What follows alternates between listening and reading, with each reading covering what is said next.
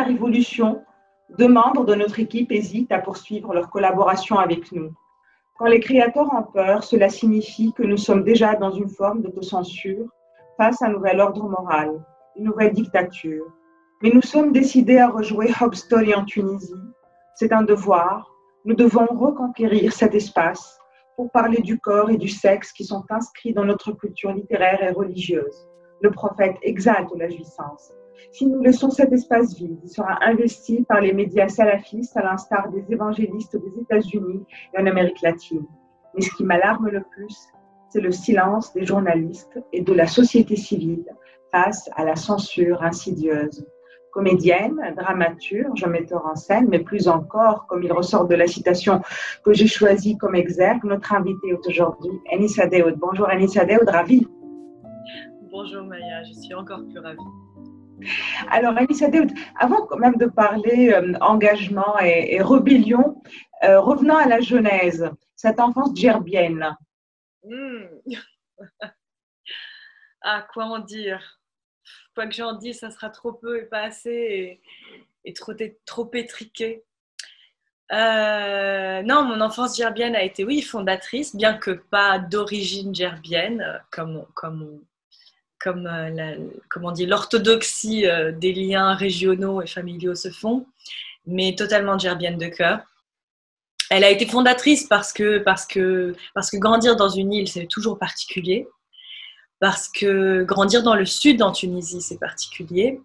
Grandir dans une communauté qui est à la fois extrêmement, en tout cas à l'époque, hein, parce que voilà, je, suis une fille euh, des années 80, donc née au début des années 80, donc, euh, c'était encore extrêmement. Là, l'écart entre, entre la capitale et les régions, en tout cas certaines régions, en tout cas Djerba, s'est réduit.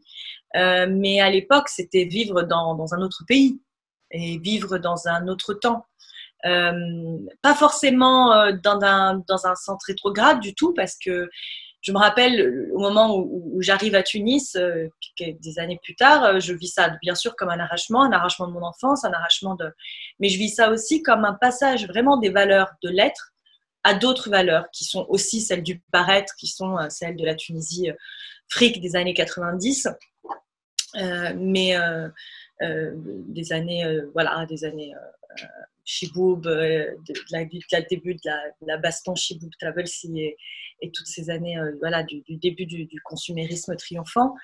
Euh, donc Djerba, oui, c'est à la fois euh, le, jardin d'Éden, c'est à la fois vraiment des valeurs qui me marquent toujours, c'est des gens qui me marquent toujours et que j'emporte avec moi. Et, et c'est aussi une frustration parce que rien, rien en culture, un peu la librairie municipale, de vagues, de temps en temps, tentatives de clubs de danse, de musique qui ne tiennent pas deux semaines. Mes parents et leurs amis qui montent à un moment donné un petit ciné-club dans un petit cinéma de quartier qui à l'époque ne, diffusait que du porno et à côté duquel on passait comme ça pour aller à l'école. Euh, mais pareil, ça ne dure pas parce que la vie, parce que le quotidien. Et moi qui avais une faim, une faim qui grandissait, qui grandissait et qui était complètement inassouvie, envie d'apprendre, envie de, bouger, envie de, m'exprimer, envie euh, et, à cause de l'écart avec ma sœur et à cause aussi de, circonstances pratiques, euh, une enfance assez, assez solitaire euh, parce qu'entourée beaucoup d'adultes ou entourée d'enfants beaucoup plus âgés que moi. et, donc, du coup, voilà, une enfance dans, mon imaginaire. Donc, Djerba, c'est et j'ai toujours la même émotion en y retournant, hein, même si bien sûr tout s'est transformé, mais j'ai toujours la même émotion parce que c'est un territoire. Euh, je suis orpheline de, de, cette, euh, de ce territoire-là, qui est à la fois un territoire, je suis un peu à la fois un territoire réel, mais aussi un territoire complètement euh, mental, en fait. Mhm. C'est tout ça, vois. Et Anissa y a-t-il un souvenir en particulier qui pourrait résumer cette enfance gerbienne? Oh.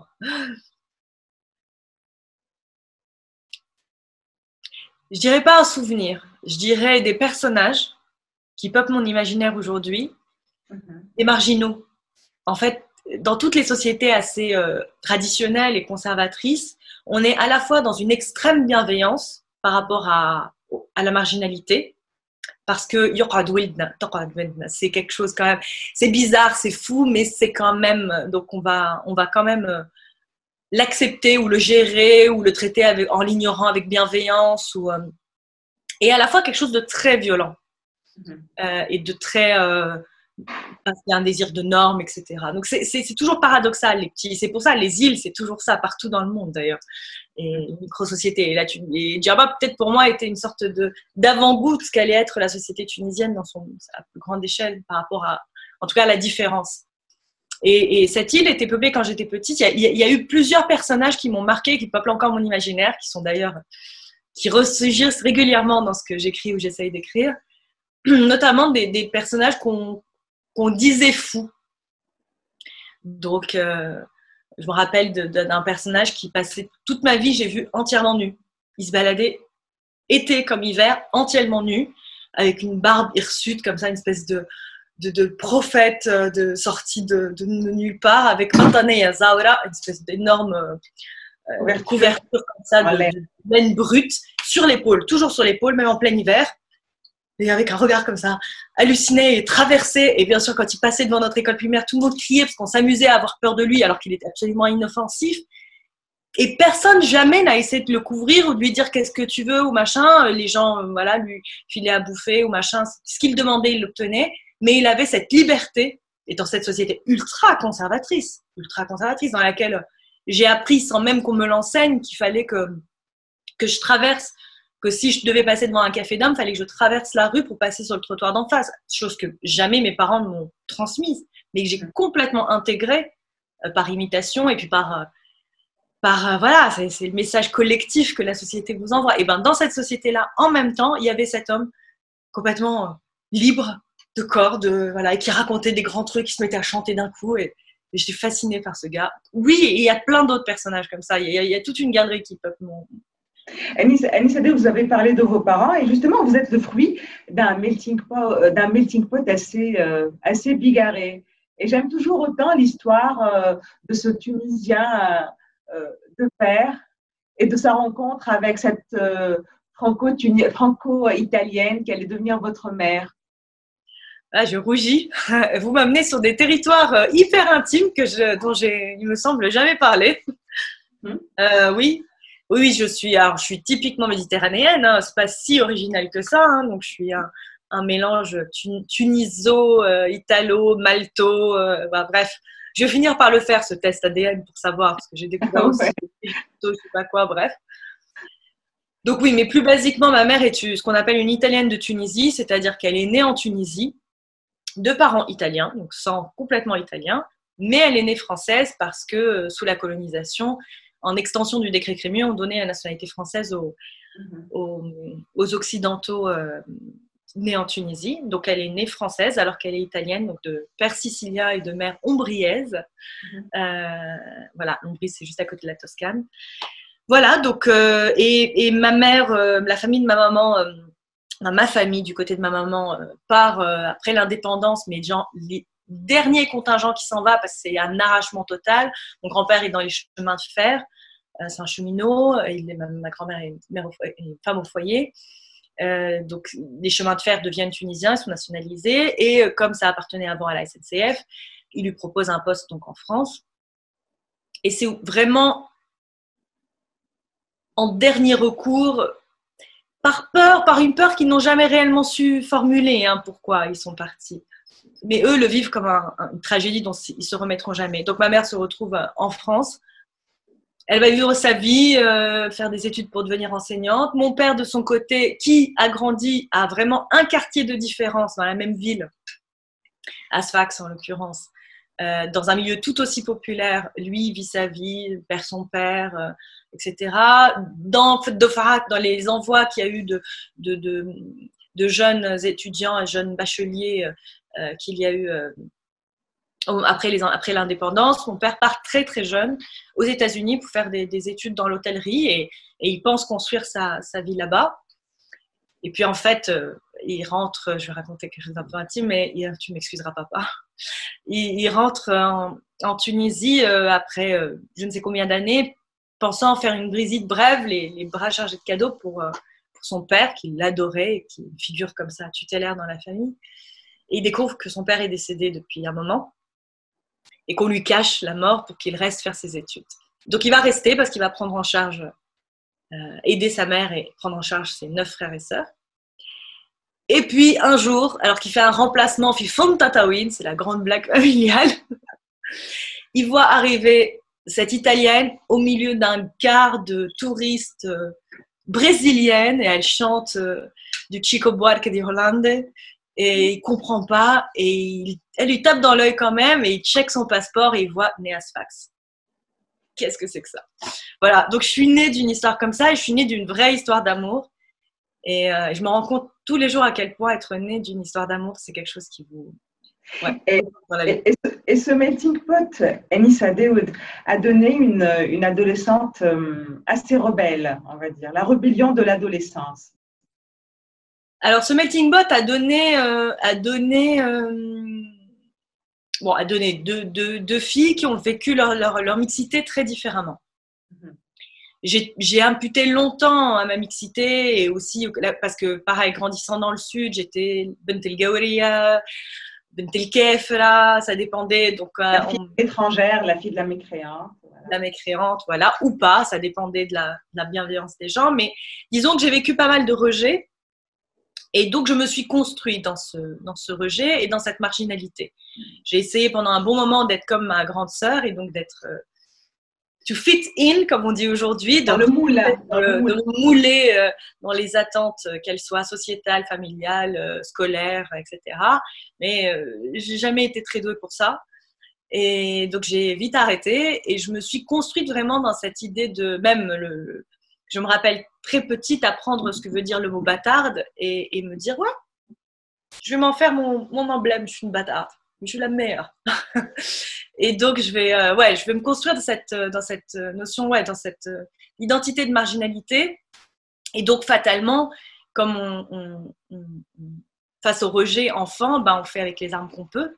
Mhm. Donc, donc, on, ouais, donc, donc, je me rebelle.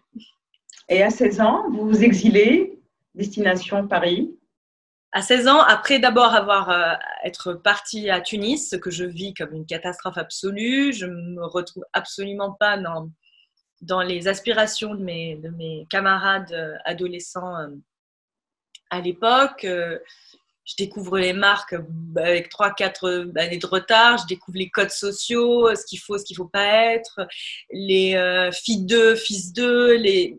je suis paumée, mais totalement. Je me coupe les cheveux tout court. je m'habille en noir, en uniforme. Évidemment, je passe mon temps à le nez dans les bouquins. Passe pas à l'école parce que je deviens même une cancre. Euh, mais je suis au fond de la classe et je bouquine en fait. Euh, d'ailleurs, un certain de mes amis euh, de collège ou de lycée s'en souviennent encore. Euh, mais euh, voilà, et je suis assez solitaire, mais, mais je fais, il y a deux choses importantes. Je fais la rencontre d'amis qui vont rester mes amis pour longtemps, qui eux à l'époque sont à la fac, et, euh, et qui sont tous politisés. Et donc c'est un, une, une, révélation, une compréhension d'abord de ce qui se passait, de, de la dictature. On n'en parlait pas à la maison. C'est pas que mes parents soient pas politisés, mais ils étaient puis peut-être qu'ils n'avaient pas pour nous, donc on n'en parlait pas. Quoi. Donc euh, voilà, euh, début de politisation, d'intérêt pour la chose publique, euh, découverte des auteurs du cinéma en dehors des références familiales, voilà, début de lecture plus subversive, et puis découverte du théâtre. Découverte du théâtre qui est venue par hasard, hein, par un goût au début enfant pour la mythologie. Donc, euh, et qui lycée. lire des pièces, puis ensuite à lycée. Oui, entre autres, mais, mais euh, vraiment, vraiment la mythologie, au début grecque, puis ensuite toutes les mythologies, toutes les cosmogonies d'ailleurs. C'était beaucoup lié aussi à mon interrogation sur le, fait religieux et, et le fait qu'on soit, qu'on m'ait beaucoup renvoyé aussi n'appartenir à aucune religion ou être une mauvaise dans toute religion, ou euh, mon père étant musulman, ma mère chrétienne catholique. Je, je, je, vais chercher ailleurs en fait je vais chercher d'autres histoires, d'autres narrations que l'être humain s'est fait. Et, euh, Et, le départ à Paris, c'est aussi pour chercher ailleurs? C'est pour survivre. franchement, à ce moment-là, mes pauvres parents, je pars, j'ai 16 ans. vivre à quoi? Je me sens étouffée. Je me sens étouffée à tout point de vue. Je sens que j'aurai jamais les codes, que la société tunisienne est, extrêmement normée, surtout dans ces années-là. Je vois aujourd'hui que c'est énormément le cas et j'en suis heureuse pour mes neveux, pour les plus jeunes, pour, euh, mais, euh, mais elle le reste encore largement. On vit dans une société assez, normée normative, bon, globalement, hein, de par le monde, mais chez nous encore plus. Euh, il y a ça, il y a la crise d'adolescence classique, une incapacité à parler euh, à mes parents, euh, d'exprimer d'abord qui venait de moi, hein, d'exprimer mes, mes, blessures, mes problèmes, toutes ces questions de rejet que j'ai pu vivre, même, même dans les moments les plus violents, y compris petites. J'en ai jamais. J'en ai parlé vraiment des années plus tard à ma mère et encore, on va la protéger. donc, donc oui, il fallait, fallait partir. Fallait partir pour, euh, pour, pour dire je. Fallait partir pour euh, s'affranchir. Fallait partir pour faire le tri. Fallait partir aussi pour moi de Tunisie pour pouvoir, des années plus tard, ça va me prendre quelques années, revenir en Tunisie et pouvoir dire voilà, ah oui, si, si, je, suis tunisienne amplement et, ça, et je vais l'être à ma manière et, euh, je vais définir je vais définir euh, mon identité, ma manière d'être tunisienne, mon pays. Euh, voilà, on en est. voilà, toute cette notion, euh, toute cette interrogation de l'identité qui m'a beaucoup accompagnée pendant des années. C'est un peu un moindri maintenant, mais qui m'a beaucoup. Voilà, il a fallu que je parte, il a fallu que je rencontre dans une grande capitale un autre melting pot, il a fallu que je voyage, que je travaille dans d'autres pays, que je rencontre d'autres exils, des exils réels et pas uniquement intimes comme le mien pour, euh, pour voilà, pour, euh, pour comprendre, oui, que naturellement, j'avais déjà, enfin, finalement, pour euh, admettre que ce que j'avais formulé toute petite, que l'identité, c'était vraiment quelque chose en mouvement, quelque chose qu'on dessine pas après pas, était, ouais, oui, je, je, peux, c'est ça, je me plante pas. Et, et quand est-ce que vous avez décidé de devenir comédienne? D'ailleurs, était-ce une décision ou un hasard? C'était pas un hasard, mais c'était pas une décision c'est. Euh, c'est les deux C'est une conjonction de, de choses C'est ni l'un ni l'autre, c'est autre chose. C'est un, c'est une conséquence en fait, comme à peu près tout ce que j'ai fait. C'est une conséquence de cette quête de liberté et de cette quête de soi. Mm-hmm. Et, et contrairement à ce qu'on peut penser, euh, ma manière, euh, moi, ma manière d'être comédienne, c'était pas pour un désir de se mettre dans la lumière ou d'être connu, ou d'être légitimé, ou d'être adoubé, ou plutôt le calaras, ou d'avoir le, petit sucre. non, c'était vraiment euh, prendre des vacances de moi. Quand je joue, euh, je, suis quelqu'un d'autre, je défends quelqu'un d'autre, je défends le destin, les idées de quelqu'un d'autre. D'abord, je défends l'univers de quelqu'un d'autre, une ou un metteur en scène ou une un, réalisateur et, euh, ou un auteur mais je suis quelqu'un d'autre, j'incarne quelqu'un d'autre, quelque chose d'autre. Et c'est un, un, je ne sais pas comment dire, c'est, un... C'est une manière aussi de se, de se fuir soi-même, peut-être. En fait, c'est se fuir pour mieux se retrouver. C'est-à-dire, c'est un moment de grâce parce que c'est un moment d'abandon, vraiment. Mais en dehors de tous nos bagages à nous, de tous nos casseroles intimes, on met tout à côté. Euh, et, ça fait du bien. Et ça fait du bien de se délester de soi et de se délester de. Oui. Donc, est-ce que c'est vraiment une fuite? Non, parce qu'on en ressort en, en ayant confronté des choses tellement essentielles que c'est pas une fuite. Ça ne saurait pas être une fuite et ça reconstruit aussi dans notre réel à nous. Bien sûr qu'il y a une forme thérapeutique. Euh, euh, mm-hmm. les psychanalystes vont se foutre de moi. c'est tellement mais vraiment, euh, allongez-vous, madame. Euh,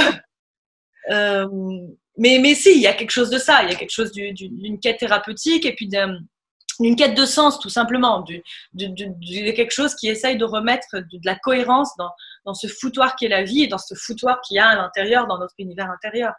Donc mm-hmm. oui, le, comédienne, c'est ça pour moi. Jouer, c'est ça.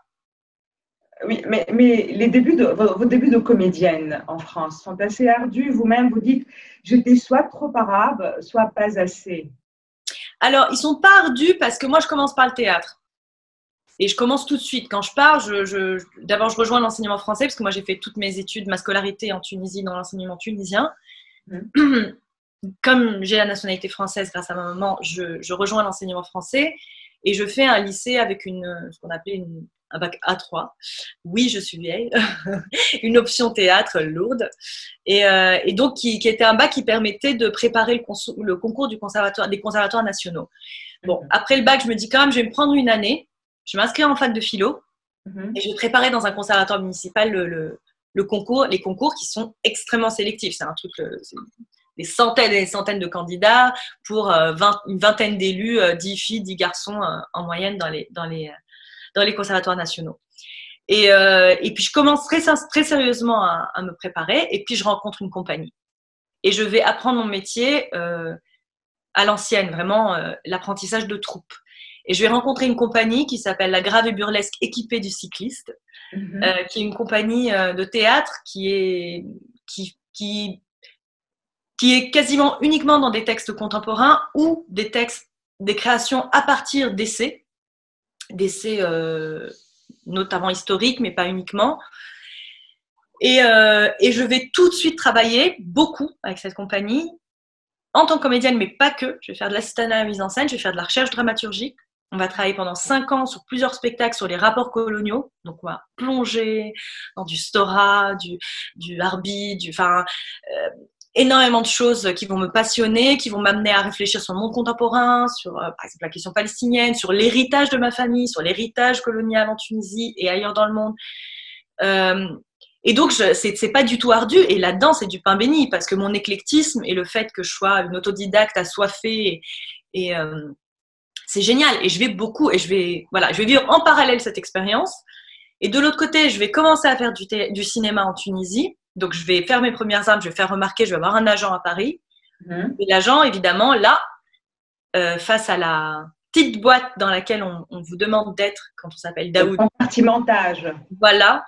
Euh, là, je retrouve une autre assignation. Après l'assignation identitaire euh, de l'enfance, mais que je, j'acceptais parce que celle-là au moins elle venait organiquement de la, du territoire et de la complexité historique du territoire dans, laquelle je venais.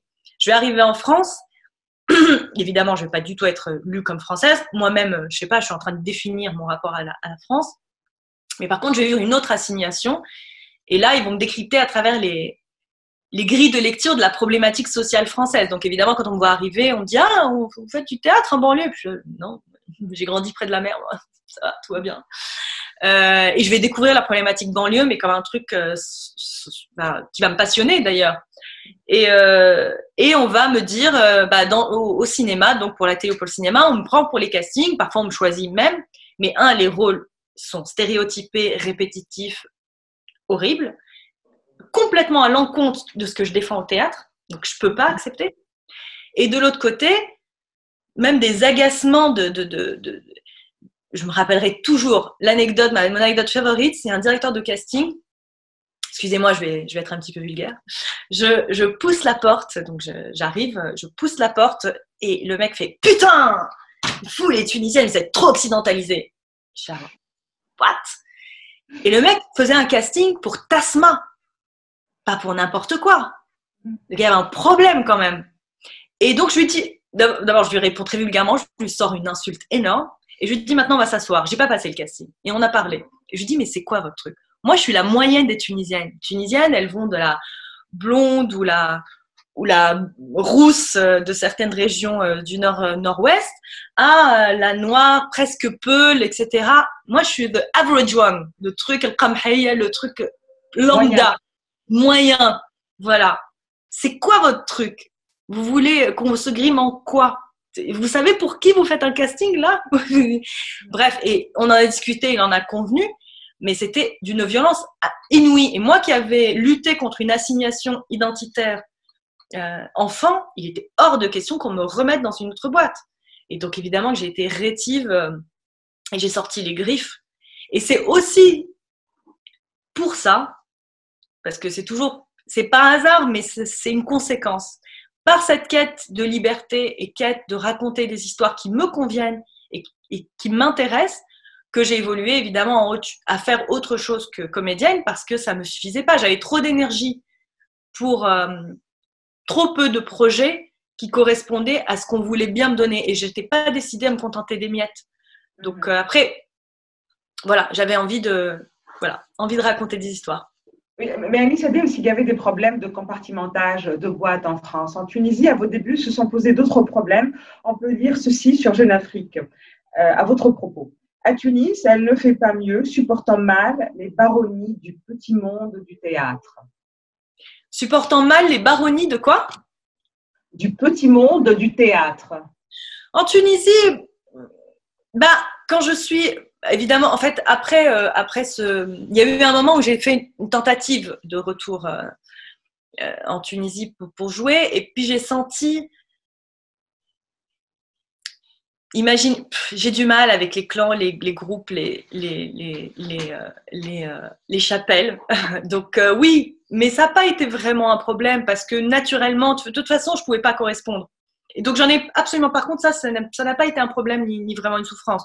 Ce par contre qui a été plus compliqué, ça a été la réaction des médias ou euh, pas du public, parce que d'abord le public a le droit, en tout cas je lui donne le droit, mais euh, des médias à, à, par exemple mes choix de rôle ou à certaines, certaines ouais, la subversion de certains rôles, je pense notamment à Tanda mais je pense, je pense à d'autres choses. C'est-à-dire qu'il était trop facile de faire de moi un objet, euh, une vilaine transgressive qui se met nue et qui, euh, et qui fait des choses. Euh, voilà, et c'était facile de vendre ça. Et en plus, ça allait de pair avec des médias qui commençaient de plus en plus à rentrer dans cette culture du buzz et, qui, en plus, à l'époque, n'avaient pas d'os à, à ronger, puisque sous la dictature, il n'y avait pas grand-chose à se mettre sous la dent.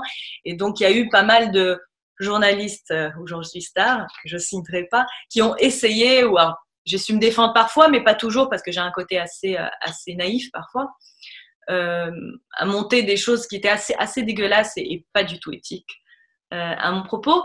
Là où ça marchait pas très bien, c'est qu'en fait, moi, je me suis jamais excusée de ce que je faisais et j'ai toujours fait des choses pour les, enfin, desquelles j'étais convaincue. Je sais pas si c'est très français ça, mais et donc je, je ouais, pas, Donc du coup, ça ne prenait pas. Je, je jamais euh, ce, cette, par exemple cette image qu'on a essayé de me mettre à un moment donné de la nana qui se fout à poil en manque de succès et, parce que je sais pas quoi et pour aller satisfaire euh, ça n'a jamais correspondu à ce que je suis parce que parce que les rôles que j'ai incarnés bah, les gens les ont aimés parce que l'inutilité était justifiée parce que les auteurs racontaient des choses euh, et puis parce qu'aussi voilà il n'y avait pas que ça je faisais des tas d'autres choses par ailleurs après, si les gens, et ça continue, parfois on me ressort le, le, clicheton, s'ils ont envie de s'accrocher à ça, j'ai appris aussi que même la a des ennemis. Ça, c'est mon nouveau même.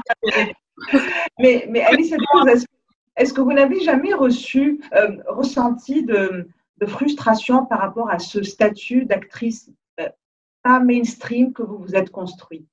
Vous n'êtes pas dans le mainstream? Euh, est-ce que je me le suis construit? Encore une fois, euh, on a déjà. Si, à travers vos choix, vous avez fait des choix. Ça c'est. pas mainstream, justement, pour ne pas être dans le mainstream. Bah non, parce que par exemple, un film comme euh, comme euh, Les frontières du ciel, est un film extrêmement populaire et dont je suis très très fière. Et j'ai adoré faire ce film. J'ai adoré rencontrer le public avec ce film. c'est un mélodrame tout à fait classique et accessible et, et que mhm. j'adore. Et, euh, et, si j'avais eu plus de propositions comme ça, j'en aurais fait plus. Euh, mhm. après, voilà, on se construit une projection aussi de vous. On vous propose pas certains rôles. Par exemple, au théâtre, moi, j'ai énormément fait de la comédie. En France, mhm. j'ai énormément fait de comédie. En Tunisie, on me propose très très peu de comédie. Il n'y a que Kauthar Benhne qui me propose des rôles un peu, un peu barrés euh, de comédie. Oui, parce que vous passez pour une, une actrice intellectuelle, ce que vous êtes. J'en sais rien, parce qu'il ne faut pas oublier, moi je suis une engagée, intellectuelle, donc le compartimentage, on y revient encore une fois, intellectuel, intelligente ne peut pas être comique. Sauf qu'on est et ça, et ça, et ça, et ça. Euh, merci de me considérer comme intelligente. C'est pas comme ça que je me considère à moitié du temps. Euh, non, euh, oui, oui, oui, bah oui, encore une fois, compartimentage. voilà. Je pense que ça va être l'histoire de ma vie. on essaie de me mettre dans une boîte, je ressors en disant comme un petit pantin, en disant non, je sais. Alice, donc, euh, vous commencez par jouer euh, euh, un rôle dans Hoa Heya en 2003. Mais Heya elle et lui en 2003, mais vous devez attendre 2006 pour la reconnaissance euh, nationale et internationale avec Arsedib de Gilles Nissadi. Un film qui m'a marqué d'ailleurs. Oui. Oui, mais euh, les années entre, entre et, euh, et vont être euh, fondatrices pour moi parce que mhm. celle où j'ai fait des choses cruciales pour moi au théâtre, c'est celle où je commence aussi à m'essayer à écrire. Je fais de la danse aussi, ce qui va être hyper important parce que ça va me donner un nouvel outil et un, un nouvel outil. je ne suis pas danseuse, hein, mais je, je, travaille avec un chorégraphe contemporain qui est Karika Malkari et qui va m'ouvrir de nouvelles portes en fait pour travailler en tant que comédienne. C'est aussi les années où je vais aller en Palestine, mhm. au théâtre des pierres et de la liberté euh, euh, avec Juliano Marhamis. Mhm. Et donc, c'est des années fondamentales pour ma construction aussi, je pense, politique, modestement, au sens le plus large hein, euh, du terme, parce qu'on le réduit aujourd'hui. Et puis, oui, la rencontre avec Julien Issari, dont j'avais absolument adoré Khorma, qui est exactement, exactement dans le type d'imaginaire et continue. Hein, euh, cette espèce de, de, réalisme magique qui continue à hanter mes, mon, esprit et, j'espère. Votre imaginaire. Certains de mes projets à venir. Et, euh, et, quand il me propose euh, Al j'en suis hyper heureuse. On fait une audition qui se passe très bien à Paris. Euh, puis on se revoit à l'occasion des GCC à Tunis et on essaye encore, on fait des essais filmés avec euh, Mohamed Graya. Et, euh, et, voilà, et on se dit, allez, deal. Et, c'est sur ce film que je comprends quelle comédienne j'ai envie d'être au cinéma. Et aujourd'hui, le revoyant, il, a, il, a, il a vieilli certainement hein, esthétiquement, et même moi, je vois les maladresses, mais mon Dieu. quelle comédienne vous avez envie d'être au cinéma eh ben, c'est vraiment cette question de l'abandon total. Et c'est pour ça, en fait, que je vais. Euh, en fait, euh, j'ai une copine qui dit quand, quand, quand tu choisis Annie, tu as une comédienne, tu as une soldate? Parce que c'est vrai qu'à un moment donné, je m'abandonne, je, je, mets du temps à choisir les projets, je lis, je, je prends mon temps, mais quand je dis oui, c'est à la vie et à la mort. Ça doit être mon côté sicilien. Je fais Wakanda Forever. je suis à la vie, à la mort. Et donc, c'est vraiment euh, un abandon total à, à la volonté euh, de l'auteur ou de l'autrice et, à, et, c'est comme ça que je veux le vivre et pas, et pas à moitié. Voilà, c'est un côté jusqu'au boutiste. Et donc, du coup, je, je, je vais. Euh, je vais parfois refuser des rôles où je sens que le projet n'est pas suffisamment solide ou alors si j'ai peur de ne pas pouvoir faire les choses suffisamment bien, au détriment de mon plaisir d'actrice, mon désir de jouer, mais parce que je veux pouvoir être dans cette qualité d'abandon-là. Et l'autre dimension que je vais comprendre, et j'avais déjà commencé à vraiment à la comprendre au théâtre, c'est cette notion de, du rapport à l'enfance. Et qui rejoint ce qu'on racontait au tout début, c'est-à-dire que vraiment, pour moi, je respecte toutes les formes de jeu, toutes les théories, tous les types de comédiens, et les gens qui sont en transe, les gens qui ne sortent pas du personnage, etc. Mais moi, je fais, comme on dit, quand on est gamin, zam à C'est-à-dire que je fais. C'est un petit mot qui dit semblant, semblant. Comme si, exactement. En fait, mais avec le sérieux des enfants quand ils jouent. C'est-à-dire que je suis complètement abandonnée au jeu, mais il y a aussi en même temps celle qui sait qu'elle fabrique et qu'elle joue et qu'elle.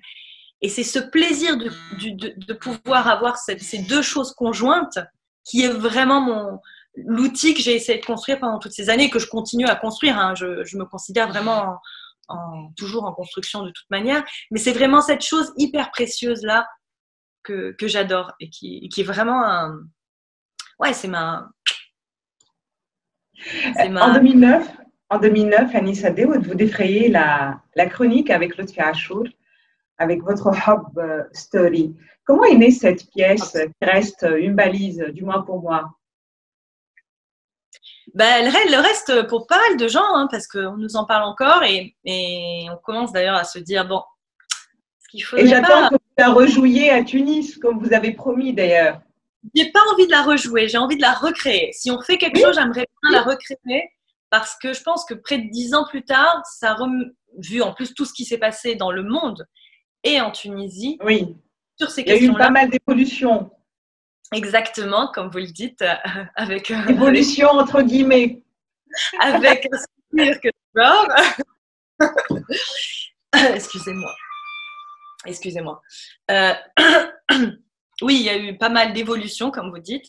Euh, et je rappelle, donc pour ceux qui ne savent pas, Hopsol, c'était une pièce euh, donc mise en scène par le Achour et qu'on a coécrite avec lui et sur des musiques et avec une interprétation notamment de Jawhar Basti, de moi-même et de plein d'autres comédiens.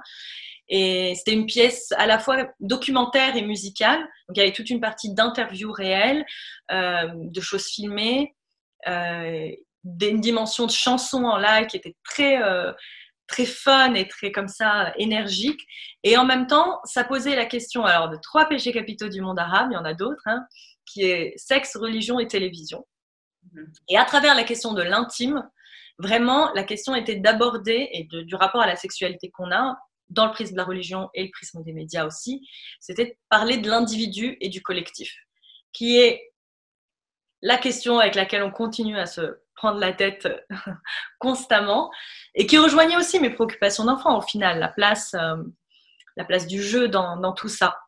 Donc oui, euh, oui, euh, qui, qui instantanément devant un carton qui nous dépasse même, et qu'on va jouer pendant un bon moment euh, avec euh, plaisir, avec, euh, enfin c'était un phénomène incroyable. Je me rappelle d'une représentation, il a fallu remettre le décor immédiatement et rejouer parce que les gens, il y avait trop de gens qui voulaient voir, venir voir le spectacle. Je me rappelle de jouer avec des gens assis sur scène. C'était hallucinant. J'ai plus jamais revécu ça.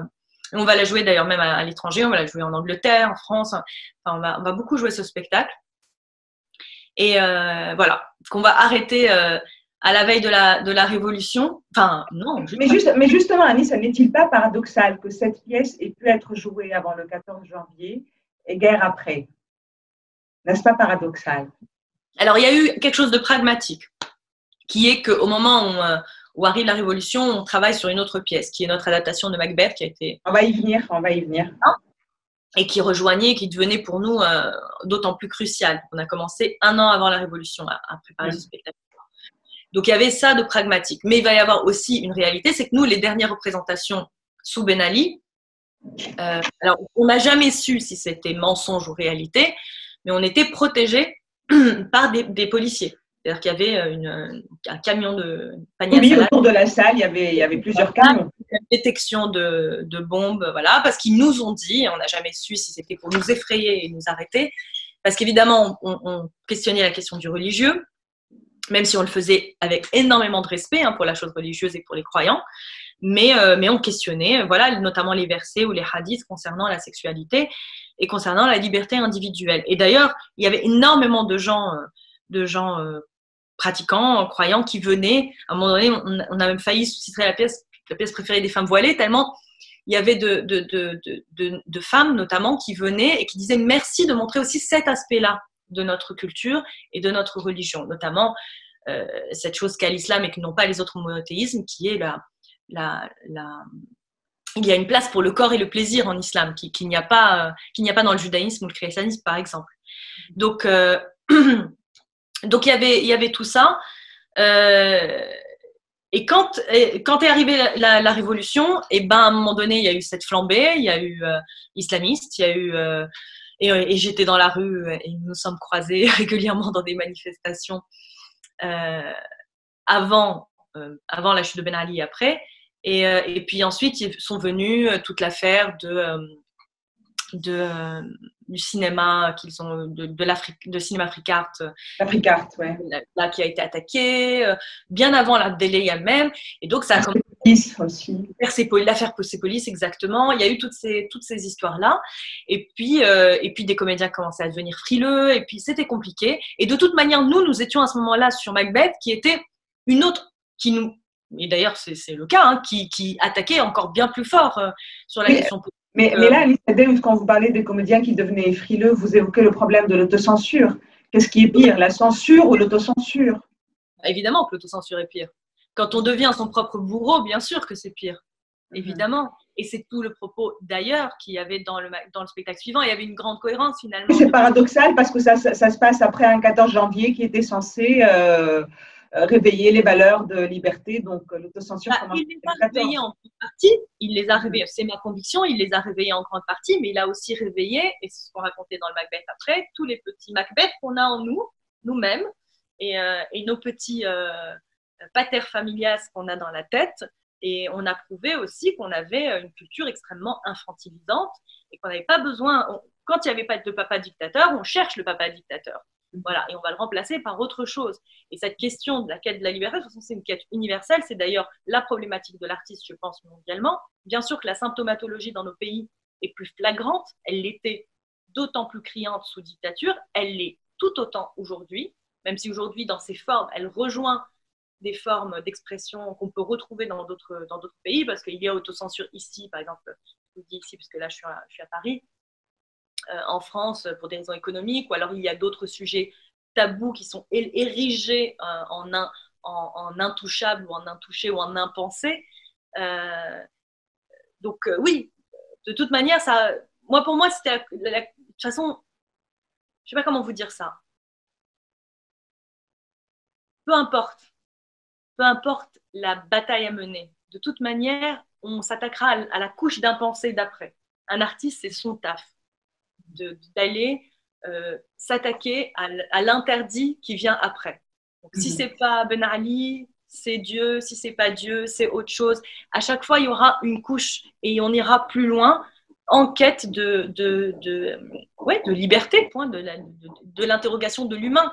Et donc, ce qui s'est passé pour moi après la Révolution, même si je l'ai déploré comme tout le monde, et j'ai été dans cette forme de déception dont est né aussi euh, un autre film, euh, enfin un autre projet qui est Demain des l'aube, Rodwa euh, très vite, finalement, ça, on l'a formulé. Aujourd'hui, je repense encore à Macbeth en me disant, mais c'est fou comme, comme immédiatement les choses sont apparues. Macbeth interrogeait le, le à travers Annie on va, on va venir à, Macbeth. Mais avant cela, Pardon, peut-être justement, j'aimerais continuer justement sur la problématique que vous évoquez. Là, je vais vous citer. Vous dites le problème, je vous cite. Le problème, c'est que nous ne sommes pas donnés assez de temps pour savoir ce que nous voulions pour notre pays. Avant de tourner la page, il aurait peut-être fallu la lire. Amen je continue à adhérer à cette citation euh, de moi-même.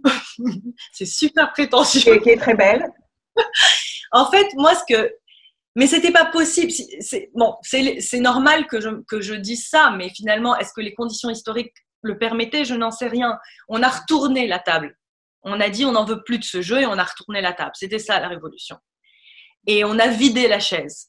La chaise du pouvoir, voilà, l'endroit du pouvoir était vide mais il a été vide extrêmement peu de temps parce que tout s'est organisé à l'intérieur, y compris dans les forces politiques de l'opposition, malgré eux parfois, mais aussi à l'extérieur, mais aussi euh, parce que le système se renouvelle et que ce système, c'était pas Ben Ali. Euh, ben Ali en était la, le, le, petit bout de l'iceberg.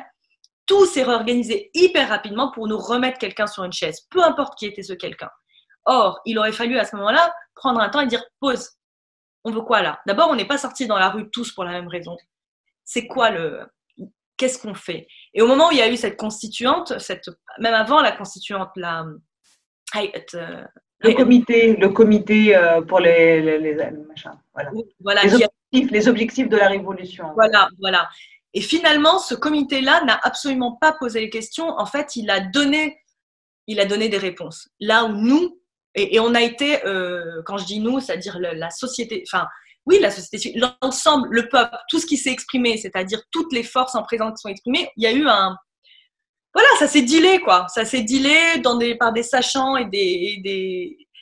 et ça s'est dilé dans des formes normées qui existaient déjà, par imitation, par, euh, par, euh, par benchmarking politique, par benchmarking d'autres expériences de transition. Et on nous a expliqué que c'est comme ça qu'il fallait que ça se passe mais on a été volé à ce moment-là. On a été volé d'un moment historique euh, à part. Mais, justement, pour vous expliquer ce moment historique, vous avez coécrit euh, euh, Leila, euh, and Ben, Bloody Story, une interprétation de Macbeth de Shakespeare. Est-ce que vous avez répondu à vos questionnements? Est-ce que j'ai répondu à mes questionnements? Non, malheureusement, plus j'y repense, plus je me rends compte que cette pièce est d'actualité, qu'on avait posé les bonnes questions et qu'elles sont toujours d'actualité. Donc, j'ai pas répondu à mes questionnements, j'en ai, révélé d'autres. On a révélé d'autres avec Claude Faracho et les gens Albassi. Mm cette fois-ci, on a écrit à trois. Toujours avec la musique, sur la base de Shakespeare, mais en trahison de Shakespeare. Comme, comme, il se doit, hein, parce que Shakespeare, dans le monde contemporain, je pense qu'il serait content qu'on le trahisse. Tellement mm un, rétif lui aussi aux autorités et, euh, mhm. et un novateur. Et d'ailleurs, vous aviez participé à cette pièce euh, d'une manière euh, indirecte, puisque dans la pièce encore, il y avait une partie documentaire et où il y avait pas mal d'interviews, dont, dont, vous, il y avait des philosophes, il y avait des, des, sociologues, il y avait des politiques, il y avait d'anciennes personnes torturées sous Ben Ali, sous Bourguiba, il y avait... Mais on a essayé de s'interroger à travers le, la trame de Macbeth qu'on qu'on plaçait entre la mm. prise du pouvoir du 7 novembre jusqu'à la veille de la Révolution, ce qu'on essaie, on essaie de se questionner sur de quoi il fait notre imaginaire politique. C'est quoi notre rapport au pouvoir en Tunisie, mais dans le monde arabe et dans le monde musulman? Donc, on y, passe, y passait aussi le rapport religieux, le rapport au père, au patriarcat, euh, à, au, collectif euh, et, ce sont finalement les mêmes questions qui se posent. Et alors c'était très intéressant dans cette pièce et j'en suis aussi fière pour ça parce que elle a essayé de se tenir à distance, à égale distance de, de, de, tout ce qui se passait à ce moment-là. Et j'adorais parce que dans la salle, quand on était sur scène, on sentait qui était quoi dans la salle. Donc de temps en temps, on applaudissait à un truc, je me disais, ah, ça c'est tendance islamiste. Là, on applaudit. Ah, là, on sent la gauche. Ah, là, on sent ceci. Ah, là, il y a, y a, un truc un peu ancien régime, machin. C'était très, très, très, très drôle. Et donc, c'est l'ensemble de la tuile. Et si vous deviez la réécrire aujourd'hui, cette pièce, est-ce que vous la réécririez de la même manière? Macbeth, je la réécrirais pas. Je compléterais avec des interviews, euh, parce que notamment avec le processus de, de, de de l'IVD, il y a eu d'autres questions qui se sont posées et, donc d'autres choses que j'aimerais faire entendre. Mhm. Proprement la réécrire, le texte de la pièce en lui-même, je pense pas. Là où Hope Story mériterait d'être actualisé, malheureusement, j'ai envie de dire Macbeth, non. Mhm. Anissa Dehoud, vous êtes euh, donc comédienne, dramaturge, mais vous êtes aussi metteur en scène. Euh, à votre actif, vous avez un, chichi, un, un, long métrage, un documentaire et deux courts métrages de fiction, Best Day Ever en 2018 et Le Bain en 2020.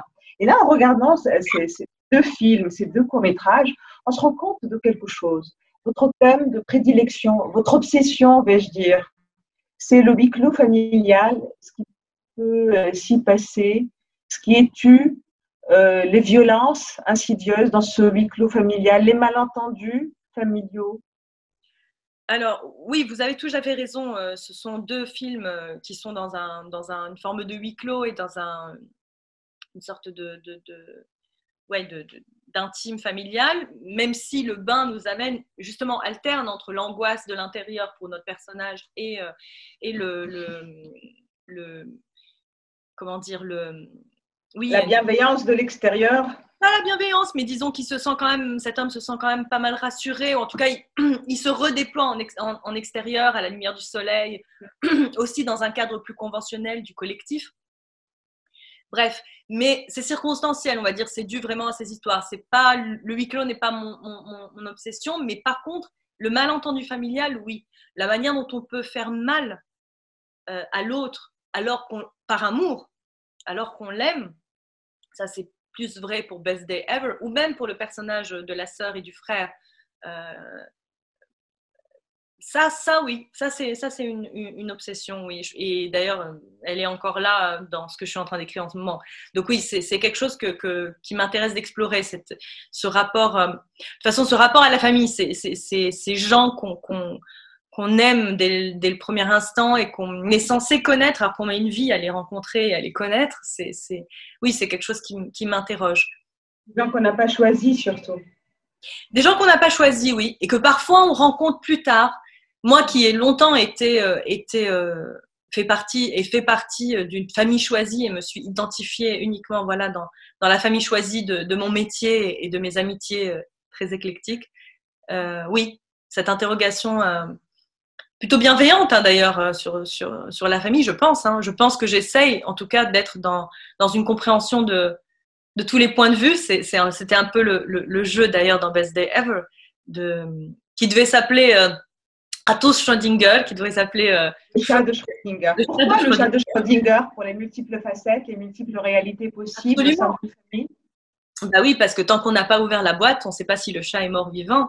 Et dans Best Day Ever, le, voilà, il faut voir le film, mais en gros, tout est basé sur. Euh, ce sont des événements qui se passent au même moment et chaque membre de la famille va comprendre, en fait, va voir ce qu'il veut voir, va voir ce qu'il a peur de voir, au lieu de voir réellement ce qui se passe et de demander à l'autre qu'est-ce qui se passe, qu'est-ce que tu ressens, qu'est-ce que. Voilà. Et très souvent, euh, dans nos familles euh, irruptives méditerranéennes, particulièrement à force d'amour, on projette très souvent sur l'autre au lieu de lui dire je t'écoute. Mhm. Anissa ce qui est remarquable dans votre traitement de cette euh, thématique du malentendu familial, c'est cette manière elliptique de faire. Vous êtes dans l'ellipse, vous êtes dans l'économie des moyens émotionnels. Est-ce pour ne pas trop dévoiler de, vous-même? Bah d'abord, d'abord, je prends ça pour un compliment parce que je pense que c'est ça. C'est un compliment. C'est un compliment. Voilà, c'est un, c'est un, c'est ce que j'aime dans le cinéma. Euh, puis parce que ça laisse la place à l'œil du spectateur et à sa subjectivité. Ça lui laisse euh, de la place pour son émotion. Ce qui est important, c'est pas la mienne, c'est pas celle des comédiens, c'est pas celle même du personnage. Ce qui est important, c'est l'émotion du spectateur qui reçoit. Donc il faut de la place pour ça. Et oui, mais vous êtes un catalyseur. Oui, on est un catalyseur, mais moi je pense que quand on prend toute la place, après il reste plus rien. Voilà. Et puis, euh, et puis, euh, puis oui, oui, peut-être une forme de pudeur, mais, mais je pense que c'est vraiment, euh, que c'est vraiment une volonté de, de laisser la place à la subjectivité de, de celui qui regarde. Et qui puisse aussi projeter son intériorité. J'espère, j'espère arriver, et j'espère surtout en tant que comédienne qui aime les comédiens, que quand je dirige, je, je, je fais de, de, mes comédiens des gens qu'on aime, quoi. Ce film, Le Bas accusera un grand retard euh, dans sa préparation. Euh, en 2017, vous perdez votre sœur et votre monde est, chamboulé. Le deuil, l'immense tristesse, peuvent-ils être des moteurs?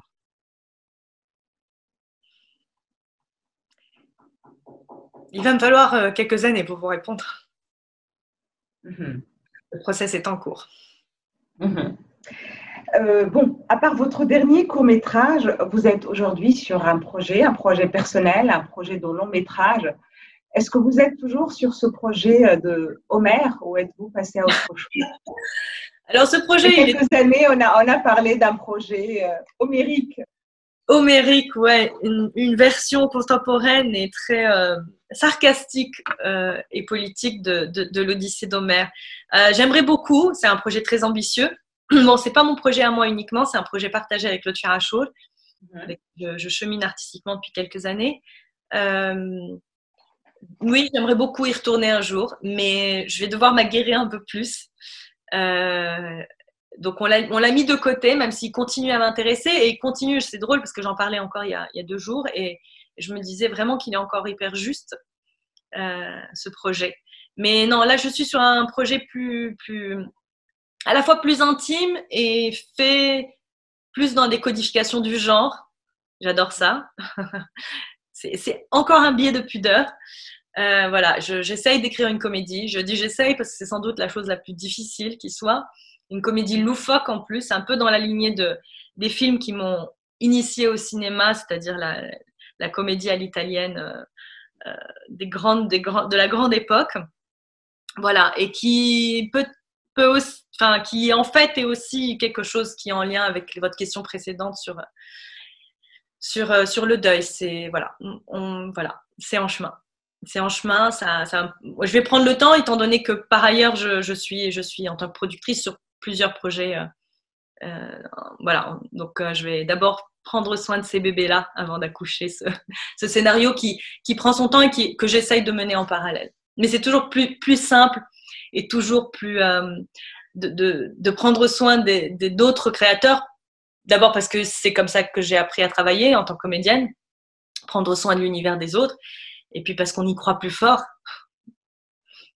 Anissa Daoud, artiste engagée, vous dites ceci, je vais vous citer encore une fois. Vous avez tellement de belles citations, voilà.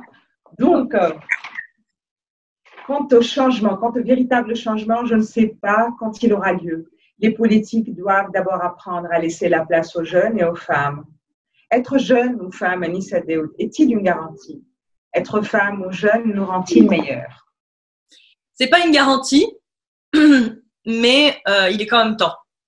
Mm-hmm. Pas une garantie, et il y a bien des femmes et bien des jeunes avec qui je ne suis pas sur les mêmes lignes et, je me battrai pied à pied. Nous n'avons pas le même projet de société, euh, mais néanmoins, il est temps.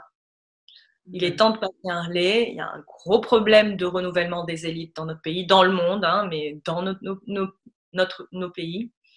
Euh, il y a un problème aussi des femmes qu'on laisse bien accéder parce qu'elles ont donné les garanties de ne pas euh, déranger euh, le patriarcat, même si la société civile tunisienne, malgré tout, malgré tous, est vivace et que tous les jours, je suis surprise par des pépites, des personnes courageuses, brillantes, qui, qui, qui, qui, se battent et qui arrivent et qui font entendre des voix éclectiques et des voix différentes et, euh, et des alternatives.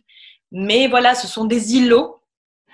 Euh, on est encore euh, dans, dans, quelque chose qui est de l'ordre des individus, des accidents, des initiatives. Il n'y a pas eu ce mouvement qu'on a eu, qu'on a vécu un bref instant.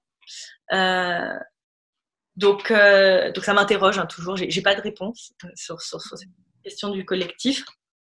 Mais euh, non, non, c'est pas une garantie.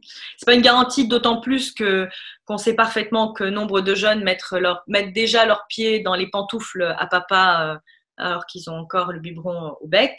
Et bien des femmes euh, se, se, hissent là où elles sont en se mettant bien, se drapant bien dans tout ce qu'il faut, les outils du patriarcat. Donc non, c'est pas une garantie.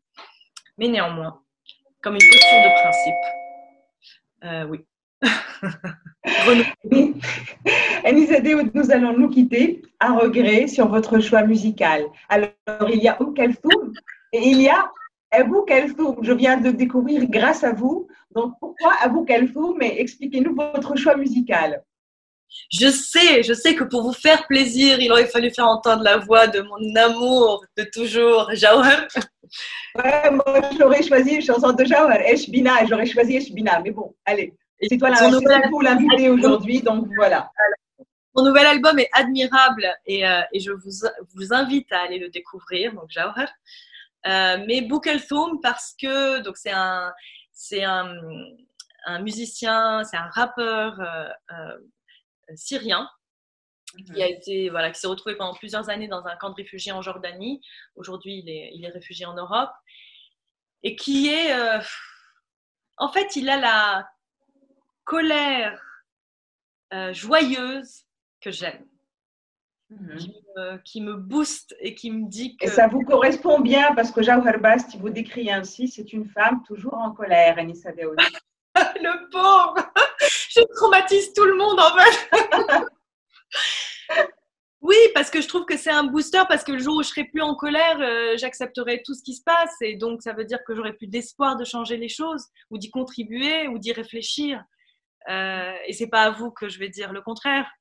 Euh, mais, euh, mais, mais je l'utilise pas comme. C'est pas une colère, euh, je l'espère, c'est pas une colère destructrice. C'est quelque chose qui me sert à, à, aller de l'avant, qui me donne du la niaque pour, pour avancer. Et il y a de ça, il y a cette énergie jubilatoire d'à la fois une blessure comme ça, mais qui par pudeur, on va aller transformer dans quelque chose de plus, de plus rageux. Euh, et j'adore ça chez, chez, les artistes, j'adore ça chez les rappeurs. Moi, je suis une old school, hein, NTM Forever. Euh, mais euh, voilà, et j'adore Bukelthum. Toutes, toutes ces chansons quasiment. J'aurais pu dire euh, Zammelo, j'aurais pu. Mais j'aime beaucoup Johanna. Donc nous vous laissons avec le choix d'Enissa Deoud, Bukelthum, Johanna.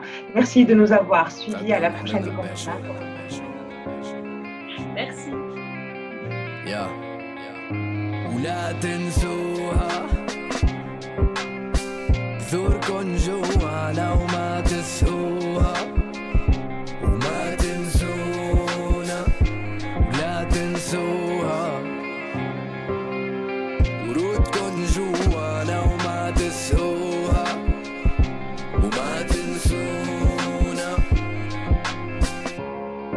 زرعوا وأنا بس ببيع شوكي. فوتوا لقلبي وأنا بعيني ببيع شوقي مع تراما صغار عندي رانديفو. من انصاف احلامي أنا ببيع نومي. من تقل جفاهم بقطع توبي. بنام بس لطيفوني.